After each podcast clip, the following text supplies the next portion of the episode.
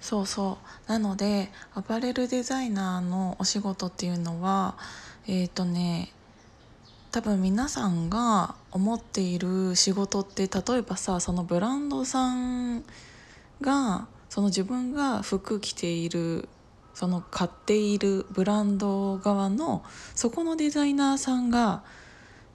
服を作っているって思ってる方の方がほとんどだと思うんですけどもちろんそういう商品もあるとは思うけどそのアパレルブランドが直接工場に、えーと、指示したりっていうことは結構少なくて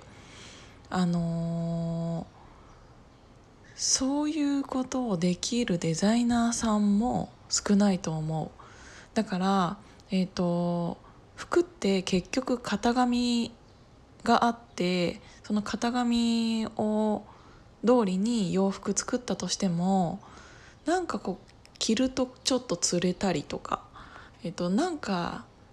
うーんなんでここがちゃんと指示通りにしてもこうになっちゃうんだろうとかそういうのってたくさんあるんですよ。なんかこの素材でこの縫製の仕方をしたら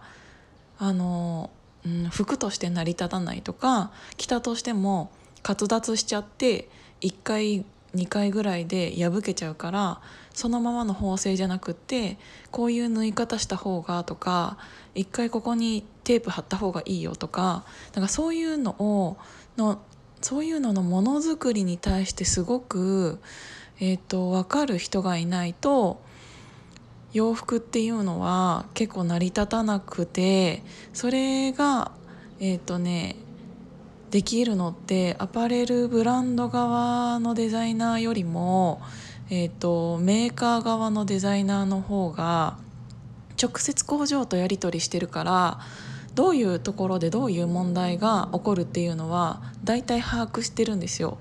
なのであの直接ブランド側がやっているうんとものもあるんですけどそのブランド側の背景で、えっと、縫製したりとかっていうのももちろんあるんだけどそっちだとねなんかクオリティがね結構違うかもしれない。なのであのブランドさん側にいるデザイナーさんになりたいっていうのを学生の時は私も思っていたしなんならそのメーカー側の、えーと、デザインってもし自分が、えーと展示会でデザインしたものがピックされて世の中にそのまま出たとしても自分の名前は残らないんですよ。だからそのその買ってくれたブランドの名前として世に出ていくから自分をアピールするっていうことは結構確かに難しくて本当に裏方のお仕事になるのでなんかこのブランドのここあこのデザイン私がやったやつとかあこっちはこのワンピース私がやったやつとかなんか一つのブランドで雰囲気を出すっていうんじゃなくってなんかいろんなブランドのが好きそうそのブランドが好きな感じにアレンジするのが私たちの仕事なので